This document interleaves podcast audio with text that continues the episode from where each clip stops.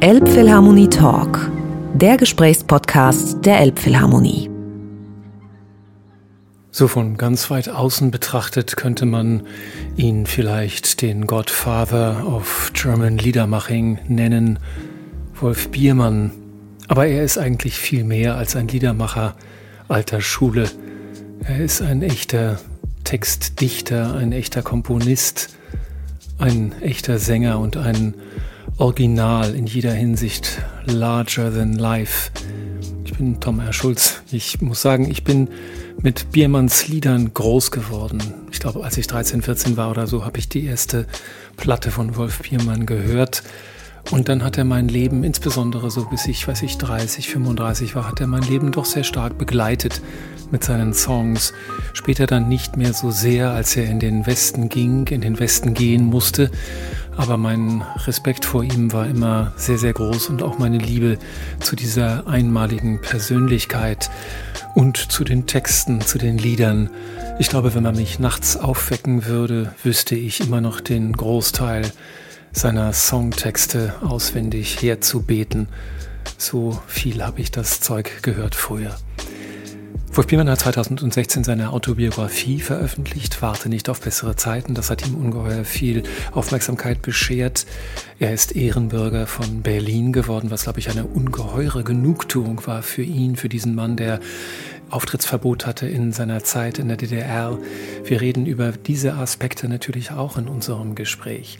Der Hauptgrund aber, weshalb wir uns unterhalten haben, weshalb ich zu ihm gefahren bin, nach Altona, in die Nähe der Elbe, da wo er schon seit vielen, vielen Jahren wohnt mit seiner großen Familie.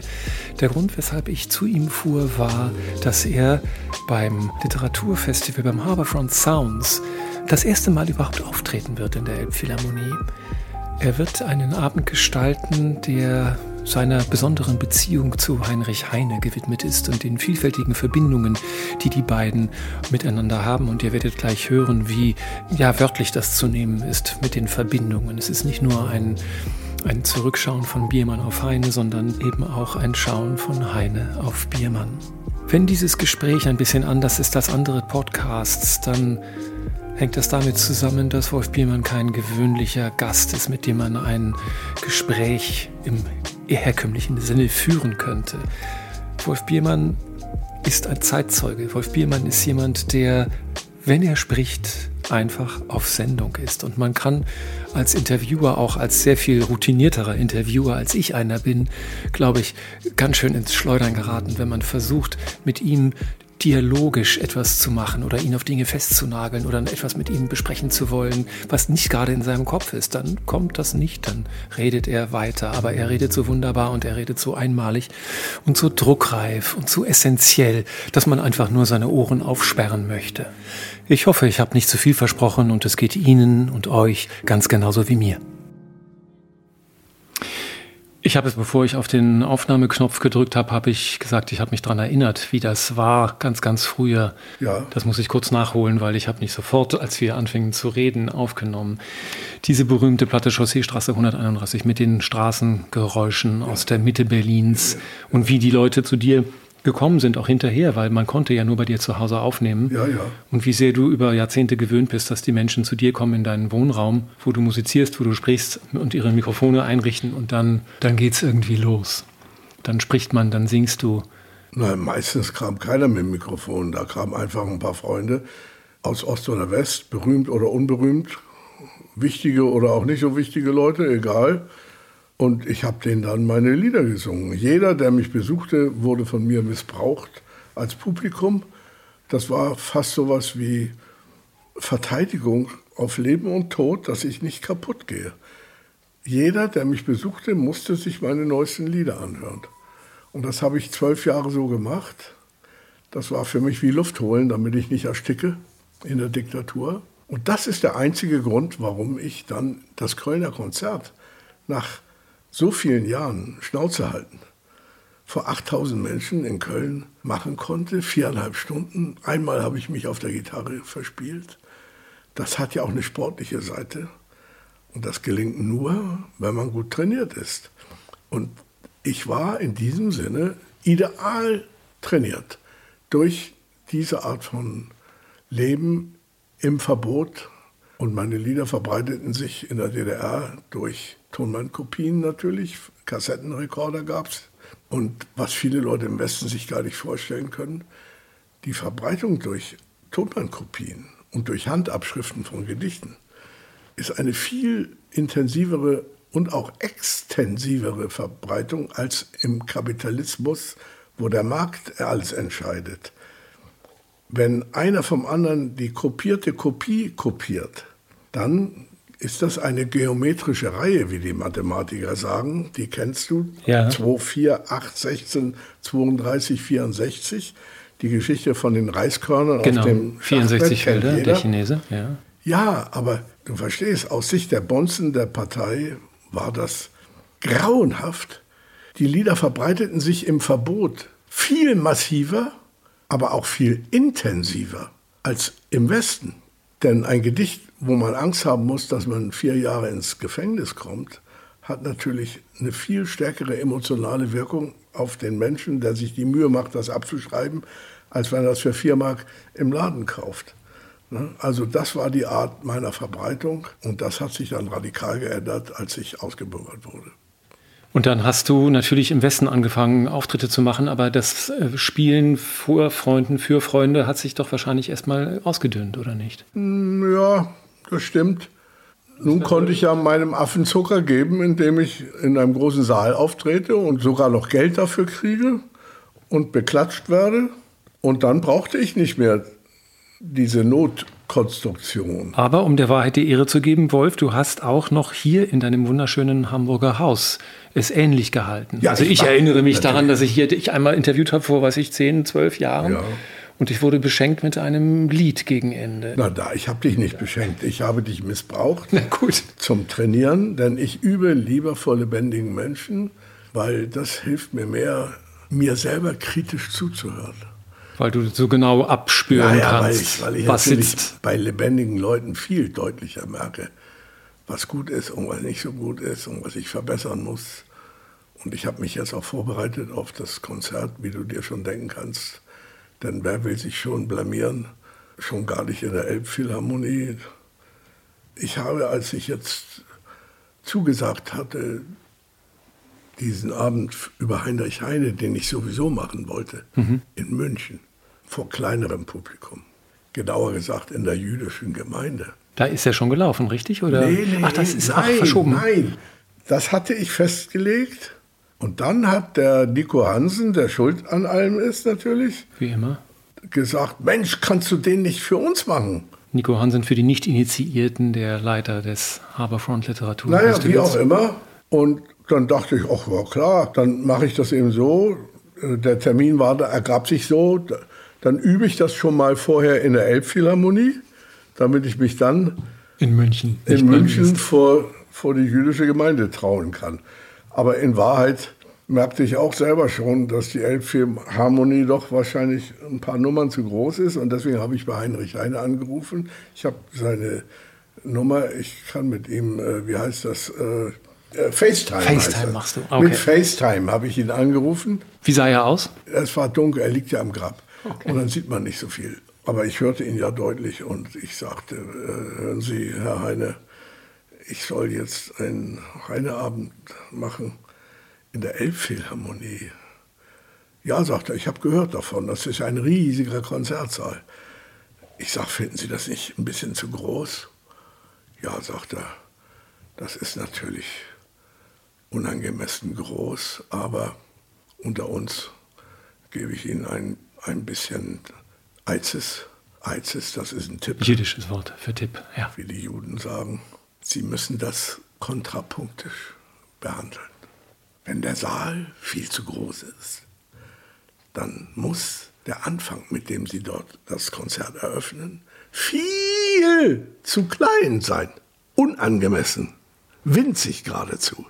Dann entsteht ein produktiver, interessanter Kontrapunkt. Und deswegen schlage ich Ihnen vor, fangen Sie doch mit meinem allerkleinsten Lied an, das ich überhaupt jemals im Leben geschrieben habe. Ich sage, welches ist das denn? Na, das kennen Sie doch. Leise zieht durch mein Gemüt liebliches Geläute.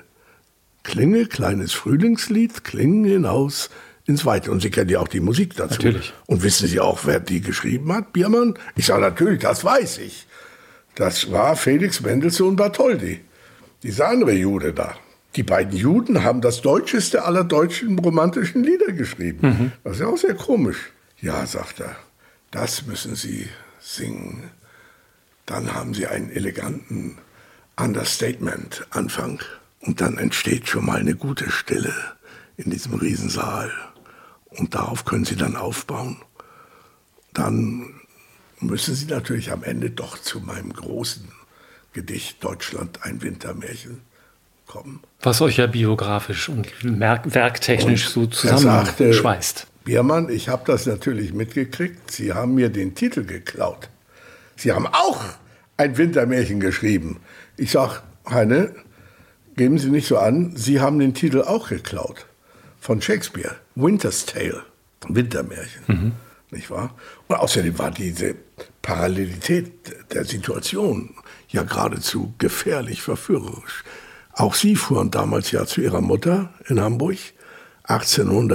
1842 war das, glaube ich. Oder 44. Geschrieben hat das 44. Ja, auf jeden Fall waren Sie zwölf Jahre schon in Frankreich und wollten Ihre alte Mutter noch mal sehen. Sie wollten ja auch Ihre Frau, die Mathilde, vorstellen. Das dicke Ding, wie Sie es nannten. Und ich fuhr ja auch nach langen Jahren in der DDR zum ersten Mal wieder zu meiner Mutter in Hamburg. Naja, und auch ich überquerte eine Grenze, wobei unter uns gesagt, ihre Grenzüberquerung sehr bequem war. Denn sie fuhren einfach bei Aachen, das weiß ich aus ihrem Gedicht, elegant mit der Kutsche darüber.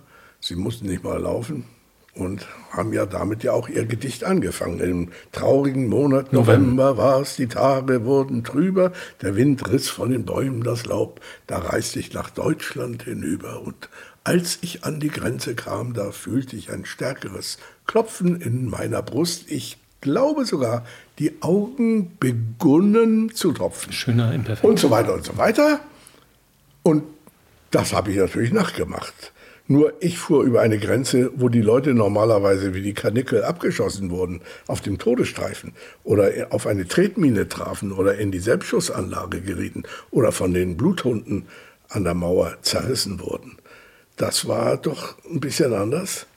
Und deswegen schrieb ich dann, natürlich in Anlehnung an den Tonfall, den Sie vorgemacht haben, im deutschen Dezember floss die Spree von Ost nach West-Berlin. Da schwamm ich mit der Eisenbahn hoch über die Mauer hin.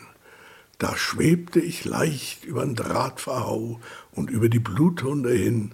Das ging mir so seltsam ins Gemüt und bitter auch durch den Sinn. Das ging mir so bitter in das Herz. Da unten die treuen Genossen, so mancher, der diesen gleichen Weg zu Fuß ging, wurde erschossen. Manch einer warf sein junges Fleisch in Drahtverhau und Minenfeld. Durchlöchert läuft der Eimer aus, wenn die MP von hinten bellt. Und so weiter und so weiter. So will ich dann natürlich anfangen und das passt ja auch prima zusammen. Aber im Grunde ist das alles nur die Einleitung für ein Thema, das mich noch viel tiefer bewegt, sagte ich zu dem Heine. Berichte, was bewegt dich da noch viel tiefer? Mein Kinderglaube an den Kommunismus. Der Heine kam ja von, von selbst auf den Kommunismus, weil das gerade so eine Modeidee in Frankreich war von einem Schriftsteller, den heute keiner mehr kennt, Etienne Cabet heißt er. Mhm. Der hat ein Buch geschrieben, Die Reise nach Ikarien, eine kommunistische Utopie. Mhm. Le Communisme war das Modewort der Zeit damals. Und der Heine war schon sechs, sieben, acht Jahre vor Marx, als Marx noch nie mal das Wort Kommunismus kannte. das wissen die Leute meistens gar nicht. Denn der Heine war ja ein bisschen älter als der Marx. Mhm. Ein bisschen weiter schon in der Geschichte. Da ist er dann Kommunist geworden. Aber ich bin ja nie Kommunist geworden, sondern ich bin ja als Kommunist in die Welt reingeboren worden. Und dann noch verrückterweise mitten in der Nazizeit, was irgendwie nicht so passte. 1936. Das heißt, ich bin ja ein geborener Kommunist. Denn kein Ei kann sich ja das Nest aussuchen, in dem es ausgebrütet wurde. Das gilt ja für uns alle. Also brauchte ich dann ein halbes Leben bis zur Hälfte des Lebens, wie Hölderlin es nennt. Mitte des Lebens. Ja. Um den Mut und die Kraft zu haben, die geistige Kraft, aber auch die moralische Kraft, mich vom Kommunismus zu trennen, von meinem Kinderglauben. Also im guten Sinne des Wortes ein Verräter zu werden, mhm. ein guter Renegat. Du kennst diesen sehr westlichen Spruch, wer mit 18 kein Kommunist ist, ist hat kein Herz und wer mit, mit 38 oder was noch Kommunist ist, hat keinen Verstand. Ja, ja, das ist kein das, westlicher Spruch, sondern das hat George Bernard Shaw in Shaw, die Welt gesetzt. Ja. Naja. Wie auch immer. Nur das war eben wiederum ein paar Generationen vor mir. Und ich verbrauchte mein kleines Menschenleben dafür, um endlich den Mut zu haben, mich zu trennen von dem Kinderglauben an ein irdisches Paradies. Und das unterscheidet mich dann aber auch von Heine. Nicht, weil ich klüger bin, sondern weil ich 150 Jahre später lebe. Richtig. Und der schreibt doch in seinem Wintermärchen ein neues Lied, ein besseres Lied. O Freunde, will ich euch dichten. Wir wollen hier auf Erden schon das Himmelreich errichten kennt jeder auswendig. Richtig. Aber das ist nichts anderes als in poetischer Form die Illusion, es könnte ein irdisches Paradies geben, wo Alle kein Mensch mehr den anderen unterdrückt, ausbeutet, belügt, misshandelt, missbraucht, tötet, foltert. Und dieser Irrglaube, der war in der Zeit von Heine angesagt. Den musste die Menschheit. Der war ja auch noch nicht erprobt nein, als, nein, ein, als ein also Fehlweg. Schon vorher Utopien. Ja, Utopien, aber die aber, waren ja nicht. Aber, aber das war sozusagen der Geist der Zeit, aber auch der Irrtum der Zeit. Jede Zeit hat ihre Chancen und ihre Irrtümer. Und wenn man dann die billige Klugheit dessen hat, der 150 Jahre später auf die Welt kommt, muss er ja daraus auch die Konsequenzen ziehen. Das sagt sich so leicht, aber für mich war das unter uns gesagt, grauenhaft schwer. Warum? Weil ich durch Zufall der Geburt eben kein Nazi-Kind bin. Mhm. Das wäre mir viel leichter gefallen. Wenn und natürlich die Identifikation naja, weil so mein Vater war, war ne? Kommunist ja. und ist als Kommunist in den Kampf gegen die Nazis gegangen, statt seinen Judenhintern zu retten und nach Holland oder nach Dänemark oder besser noch nach Großbritannien zu fliehen, wie einige es ja geschafft haben. Was macht er stattdessen? Er macht Sabotage gegen die Waffenschiffe, die von Hamburg aus getarnt als Friedensfracht nach Franco-Spanien gingen in den mhm. Spanischen mhm. Bürgerkrieg, damit der General Franco, der Putschgeneral, der Faschist, es schafft, mit den Panzern von Adolf Hitler und mit den Flugzeugen Legion sein Hamburg, eigenes ja. Volk zu besiegen. Ein Thema, das uns im Moment mit der Ukraine auch sehr interessiert. Mhm. Waffenlieferungen. Die Nazis waren sehr solidarisch untereinander. Der Hitler hat sich sehr solidarisch verhalten mit seinem Bruder General Franco, dem Faschisten. Wir denken immer noch darüber nach, ob wir solidarisch sein müssen mit den Leuten, die gegen die Diktatur kämpfen von Putin und für die Demokratie. Mhm. Auch da gibt es interessante Wechselwirkungen, das ist doch klar.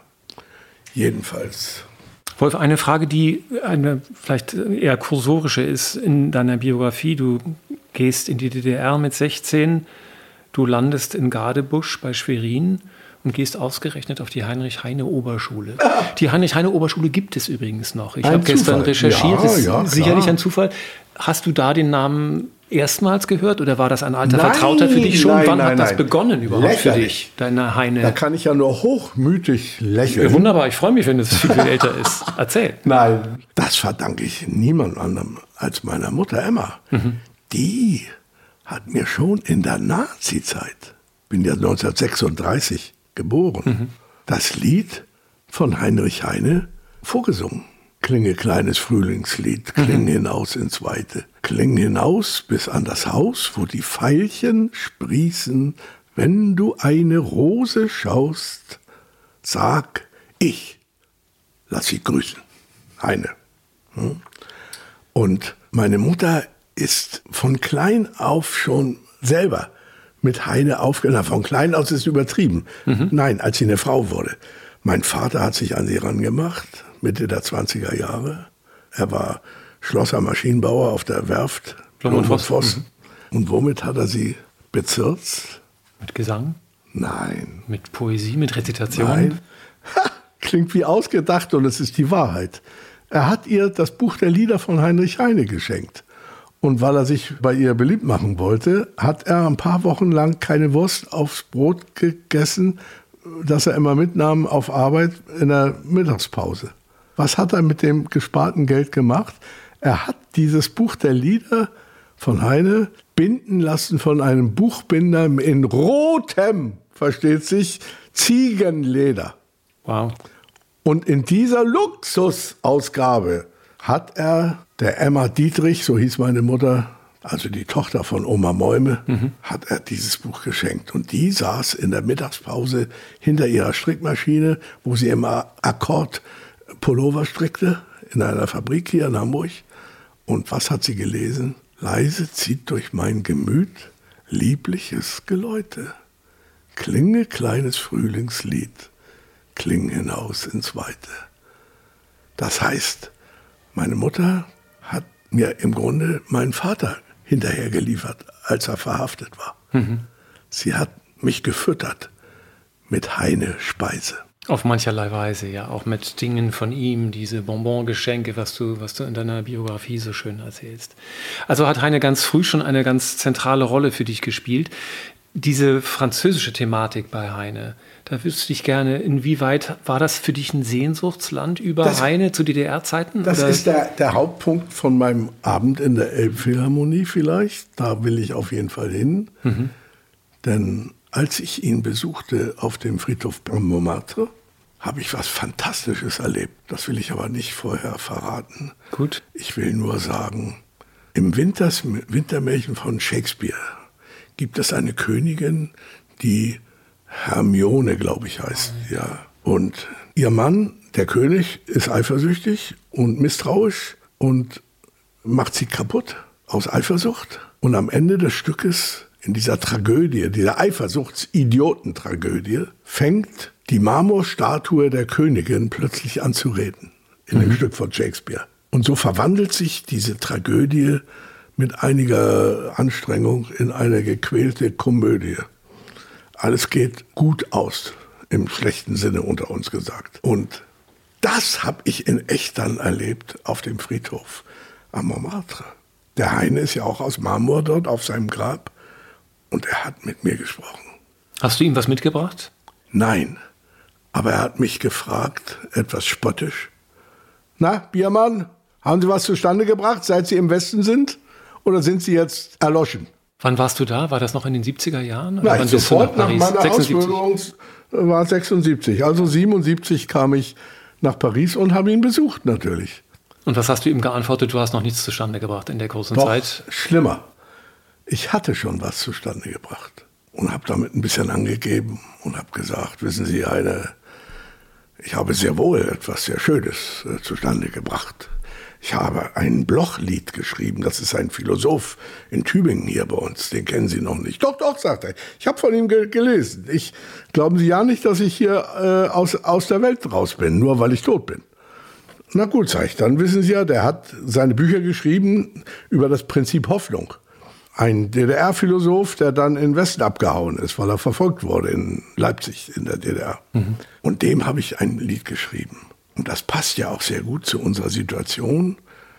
Ich singe da nämlich, und als ich von Deutschland nach Deutschland gekommen bin in das Exil, da hat sich für mich geändert, so wenig, ach und so viel.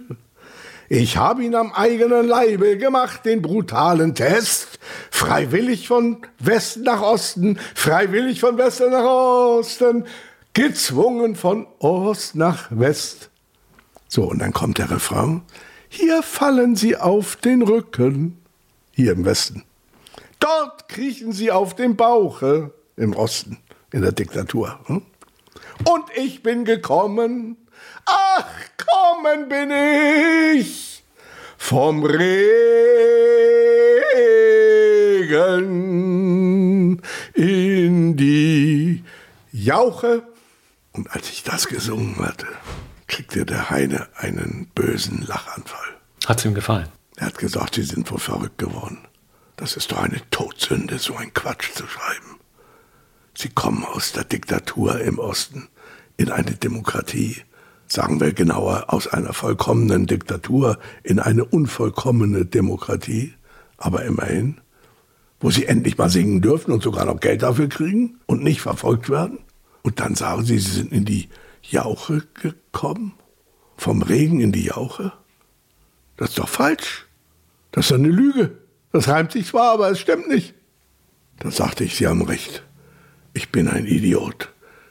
Ich muss das Wort Jauche ändern. Da sagt er, nein, falsch. Das Jauche lassen Sie mal stehen, denn der Westen ist sehr wohl eine Jauche. Da sind die alten Nazis wieder an die Macht gekommen, da ist der Kapitalismus und all das Schreckliche. Aber das Wort Regen, Mensch, müssen Sie ändern. Die Diktatur in der DDR ist doch kein Regen. Das ist ein Blutbad, wenn überhaupt. Die Metapher stimmt nicht, Biermann. Das Lied müssen Sie ändern oder wegschmeißen. Diese Szene habe ich erlebt auf dem Friedhof am Montmartre. Und was daraus dann sich ergeben hat im Gespräch mit Heine als Marmorstatue auf seinem eigenen Grab dort. Das erzählst du dann. Das liefere ich in der Elbphilharmonie. Es ist sehr schön, dass du das erzählst, weil ich habe mich das nämlich auch gefragt. Ich habe gedacht, du wirst sicherlich intensiv mit Heine in Kommunion sein, ihr werdet euch unterhalten. Und ich habe mich gefragt, wie hast du deinen, da diesen, diesen Stil, diese Ironie, diesen Witz, von dem du ja viel von ihm hast, wie hast du den erprobt? Hast du quasi auch schon früher ihm deine Lieder vorgesungen in der Vorstellung, dass er dir zuhört und hat er das quasi redigiert und hat gesagt, das ist gut, das ist nicht so gut, vergiss das. Klar, der war immer dabei in allem, was ich machte, aber es gab zwei, drei Dichter, die für mich wichtiger waren noch. Brecht? Brecht, zweitens Brecht und drittens Brecht. Dann viertens noch François Villon. Richtig. Fünftens Hölderlin. Aber die Ironie gegenüber der Weltgeschichte, also auch die Selbstironie, dass man fähig ist, über sich selber zu lachen, die konnte ich von Brecht nicht ablernen. Das habe ich nämlich genau gedacht. Das ist ja die Synthese. Von Brecht hast du die dialektische Schärfe, die Klarheit, auch die biblische Brecht, Power in der Sprache und so. Aber Brecht, genau wie Marx, zweifelte an allem, aber nicht an sich selbst. Aber Heine hat immer an sich selbst gezweifelt. Und weißt du, wer der Beweis dafür ist? Seine Frau Mathilde, die französische Schuhverkäuferin, mhm. die er da gleich im ersten Jahr, im zweiten Jahr in Paris getroffen hat. Die liebte er. Die sah so aus, wie eine Frau aussehen kann. Eine Schönheit, eine üppige Schönheit. Aber sie konnte nicht lesen und nicht schreiben. Und sie kannte kein einziges Wort Deutsch. Daraus schloss Heine messerscharf, die liebt mich. Die ist mit mir zusammen. Nicht, weil ich ein berühmter Dichter bin. Das fand er sehr erotisch. Und er konnte sich auch nicht und, in ihrer Anbetung sonnen, sondern nur quasi für seine Person also, sah er sich geliebt von ihr, denkst du? Marx und Engels waren nicht sehr entzückt, dass er sich mit so einer analphabetischen kleinen äh, Näherin oder was auch immer, Grisette nannte man sie in Frankreich, da einlässt und die auch noch heiratet. Aber als er tot war, wurde sie natürlich gefragt, was hat denn ihr Mann immer so gemacht? Er hat sie mit genügend Geld übrigens in das Witwenleben entlassen. Sie hatte ausgesorgt. Heine war nicht der ewig arme Hund, sondern er war eher wohlhabend. Das weiß aber keiner oder wenige wissen das. Ich wusste es früher auch nicht so genau. Und ihre Antwort ist hochinteressant. Sie sagte, ich glaube, was der, der hat immer Gedichte geschrieben, wissen Sie. Und ich glaube, die haben nicht viel getaugt. da fragte der Mensch sie, wieso denn nicht? Na, er war nie damit zufrieden. Wunderbar, wunderbar. Ja. Heine Brecht, sonnenklar. Dann sagst du, Hans Eisler war ein Mentor für dich. Du hast ihm ein wunderbares Gedicht geschrieben, über die Kugelgestalt dieses Mannes ja. vor langer, langer, langer Zeit. Ja, ja. Wir haben ja Hans Eisler vor zwei Jahren in der Elbphilharmonie immerhin ein langes Wochenende spendiert und ein wirklich tolles Programm da auf die Beine gestellt. Die ernsten Gesänge. Ganz böse äh, ver vergessen, ähm, vernachlässigt. Gut. Und? Was ist, was ist deine, was hat er dich gelehrt? Was ist das Mentorhafte für dich bei ihm? Na, Eisler steht in der Tradition des deutschen Liedes. Schubert und Schumann. Mhm. Das ist das, worum uns die Menschheit beneidet, ganz besonders übrigens die Franzosen. Deswegen sagen die auch nicht Chanson zu diesen Lied. Liedern, sondern Le Lied. Und was ist das Besondere an diesem deutschen Lied?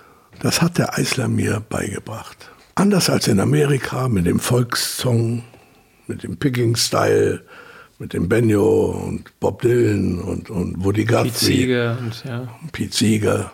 Anders als auch in Frankreich, wo ein Chanson, der Béranger zum Beispiel, der große Béranger, hat auf fertige Musiken seine Gedichte geschrieben. Jeder kannte die Musik von irgendeinem Lied und konnte dann den neuen Text da drauf singen.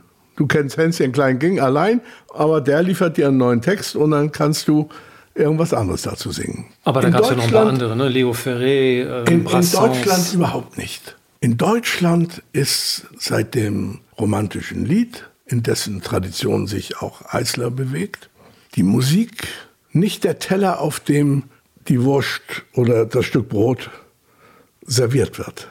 In Deutschland wird der Teller mitgefressen. Das heißt, er serviert nicht nur die Wortspeise, sondern er interpretiert das Gedicht, das er vertont. Er geht auch in Kontrapunkt zu dem Gedicht und zeigt etwas an dem Gedicht, was das Gedicht selber nicht zur Erscheinung bringt. Und diese intensive dialektische Beziehung zum Text, das ist die Erfindung der deutschen Romantik. Und das ist die Tradition, in der ich geprägt bin. Da ist die Musik nicht nur der Diener des Textes, sondern sie ist ja ein Partner auf Augenhöhe. In dieser Tradition bin ich nun mal geprägt. Und man muss ja eben in der Tradition sich bewegen, die man hat und nicht, die man glaubt, sich aneignen zu müssen. Mhm. Ich will nicht mit Picking-Style irgendwelche Folklore-Lieder singen. Nicht, weil ich das verachte. Ich liebe und bewundere zum Beispiel Bob Dylan, der ein genialer, großer Dichter und, und Künstler und, und Sänger ist, nicht wahr? Ich freue mich, dass wenigstens der diesen Nobelpreis gekriegt hat. Was ist denn von dieser Tradition geblieben? Wenn, hörst du noch ein bisschen irgendwie deutsche Lieder? Es gibt ja viel in deutscher Sprache mittlerweile. Ist das Diese Frage hat Heinrich Heine mit einem kurzen Vierzeiler endgültig beantwortet. Like what? Neue Zeiten, neue Vögel. Andere Vögel, andere Lieder. Und sie könnten mir gefallen, wenn ich andere Ohren hätte. Bist du dann der Letzte deiner Art? Ich bin der Letzte, aber nicht das Letzte. Das glaube ich sofort, das würde ich nie behaupten. Aber das ist doch eine interessante Überlegung, zu sagen, diese Tradition, auch noch eben mit Eisler irgendwie, das quasi noch äh, unmittelbar gelernt zu haben bei ihm, du hast es nicht weitergegeben in dem Sinne, oder? Du hast keine Schule begründet von Leuten, die alle verehren dich, aber es singt keiner Lieder wie du, es macht keiner Lieder wie du. Ja, weißt du, das ist ein Lob und ein Tadel zugleich ja. für mich. Du kennst wie alle Deutschen die Meistersinger, Hans Sachs. Ja. Und das ist in diesem Zusammenhang von Interesse.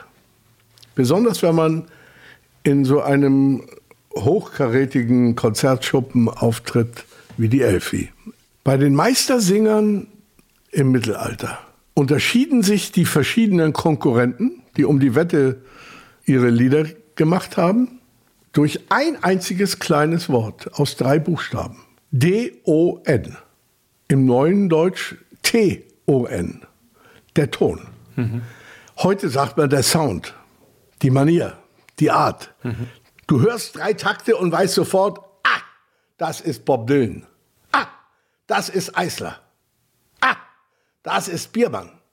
Wisst ihr? Mhm. Der Ton macht die Musik das gilt für uns alle. Und in diesem Sinne haben alle, die was taugen, ihren eigenen Ton. Und das gilt hoffentlich auch für mich.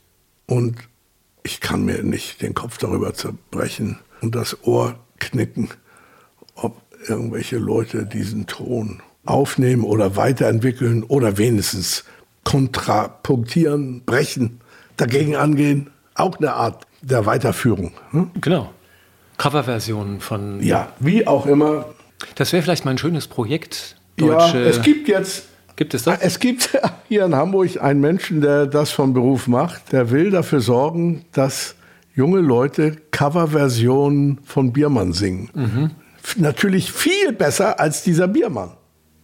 Die, die, ja, also mit lumpenhafter Bescheidenheit ist sowas nicht gemacht. Dann muss man schon die Illusion haben, dass man es besser kann. Die stachelt einen ja auch an. Und wenn man dann noch die Ehrlichkeit und den Verstand hat zu merken, dass man es nicht gemacht hat, dann tut man eben was für die Kunst, indem man es lieber sein lässt. Oder man schafft es wirklich und dann ist es auch gut. Es ist immer gut, wenn einer es besser kann. Mhm. Wolf, wie steht es in deinem 86. Jahr, Bilanzballade im 86. Jahr? Wie steht es um, um dein Leben? Wie steht es um deine Kunst, um mir das Schreiben? Es, mir geht es nicht gut, sondern mir geht es zu gut. Sehr gefährlich. Die Götter werden neidisch und hauen dir ins Genick. Mhm. Und sagen, du übermütiger Hund. Obwohl zu mir sagen sie nicht Hund, weil ich bin ja ein Wolf. Weiß aber, dass alle Hunde ja von mir abstammen. Ich singe ja deswegen auch nicht, sondern ich heule, wie die Wölfe eben heulen. Aber ich heule nicht mit den Wölfen, wie man sagt. Ich habe immer mein eigenes Lied gesungen. Ich merke den Unterschied offen gesagt überhaupt nicht so. Ich war schon immer viel zu alt und schon immer viel zu jung. Ich war mein Leben lang, wie du vielleicht in meinem Buch, mein Memoirenbuch, mhm. äh, das ich ja auf Druck meiner Frau habe schreiben müssen. Warte nicht auf bessere Zeiten heißt dieses Buch. Da kannst du ja erfahren, dass mein wirkliches Alter immer sechseinhalb Jahre alt war. Der Grund ist ja auch interessant und knüpft auch an an dieses mhm. eine Problem jetzt Erzähl's heute. uns noch einmal. Ich bin in dieser Bombennacht 1943. Operation Gomorra. Gomorra, als ich in Hammerbrook mit meiner Mutter lebte, also nicht am Rande, sondern im Zentrum des großen Feuers, wo 40.000 Menschen immerhin doppelt so viel wie in Dresden verbrannt sind. Mhm. Und da ist meine Lebensuhr stehen geblieben in dieser Nacht auf sechseinhalb. So alt war ich ja genau. Und auf die Idee bin ich natürlich erst viel später gekommen, als ich ein berühmtes Foto sah, das du auch kennst, das jeder kennt, nämlich eine Taschenuhr, wo die Zeiger fest geschmolzen sind auf dem Ziffernblatt von der Hitzewelle der Atombombe in Hiroshima. Mhm. Da kann man genau die Uhrzeit ablesen, wann die Bombe explodiert sind. Und als ich dieses grauenhafte, berühmte Bild, Foto sah, da dachte ich, ja, das ist ja wie bei mir. Meine Lebensuhr in meinem Rippenkäfig, die ist ja auch in dieser Bombennacht festgebrannt. Ich bin seitdem immer sechseinhalb Jahre alt geblieben. Und sie tickt alterslos weiter. Naja, das sind aber so Sachen, die man sich natürlich mit Vergnügen einredet und den Kindern macht es Spaß, das zu hören, dass der alte Sack sechseinhalb Jahre ist und dann sind sie schon älter als er. Aber damit will ich nur sagen, jeder Mensch hat ein inneres Alter, das nicht identisch ist mit seinem Alter auf dem Personalausweis. Manche sind jünger als sie sind und manche sind älter. Und noch komplizierter, manche sind sowohl jünger als auch älter, hm. als sie sind. Ne? Ich zum Beispiel habe zwei Alter, sechseinhalb und 120. Das war auch immer schon so mit den 120? Ja, das ist die jüdische Tradition. Gott hatte mal wieder sich über die Menschen geärgert und hat gesagt, es ist Schluss mit Methusalem, 850 Jahre. Das wird nicht mehr gemacht. Zur Strafe werdet ihr jetzt nicht älter als 120 absolute Grenze. Und das steht so in der Bibel. Und deswegen sagen die Juden, wenn einer Geburtstag hat, meinetwegen, wie alt bist du? 64. 64 und wärst jetzt 65 und dann kommt irgend so ein Jude und sagt zu dir, Tom, 120 sollst du werden. Das ist die Redeweise, mhm. Standard. Das sagt man. Du sollst so alt werden, wie es gerade eben noch, noch erlaubt ist. Nach der neuen Einschränkung Gottes, weil er beleidigt war mal wieder, möglich ist. Und wenn mir einer sagt, 120 sollst du werden, dann bedanke ich mich für diesen guten Wünsche und denke bei mir, Idiot, Willst du mich kaputt machen? Ich will doch nicht 120 Jahre alt werden. Mir reicht's. Wolf, dieses in rotes Ziegenleder gebundene Heinebuch, Ja. ist das bei dieser Bombennacht verbrannt? Na klar, einmal darfst du raten. Das ist dann mit dem Rauch nach oben geflogen in den Himmel. Aber die geistige Substanz davon hat War- überlebt. Also verdanke ich diesem Buch, na, ist jetzt ein bisschen pathetisch übertrieben, mein ganzes Leben, als einer, der Lieder und Gedichte schreibt. Verstehst du? Aber es ist nicht ganz falsch. Da ist mehr als nur ein Körnchen Wahrheit drin. Sehr schön. Lieber Wolf, ich danke dir von Herzen. Ich freue mich sehr auf dein Konzert. Elbphilharmonie Talk, der Gesprächspodcast der Elbphilharmonie.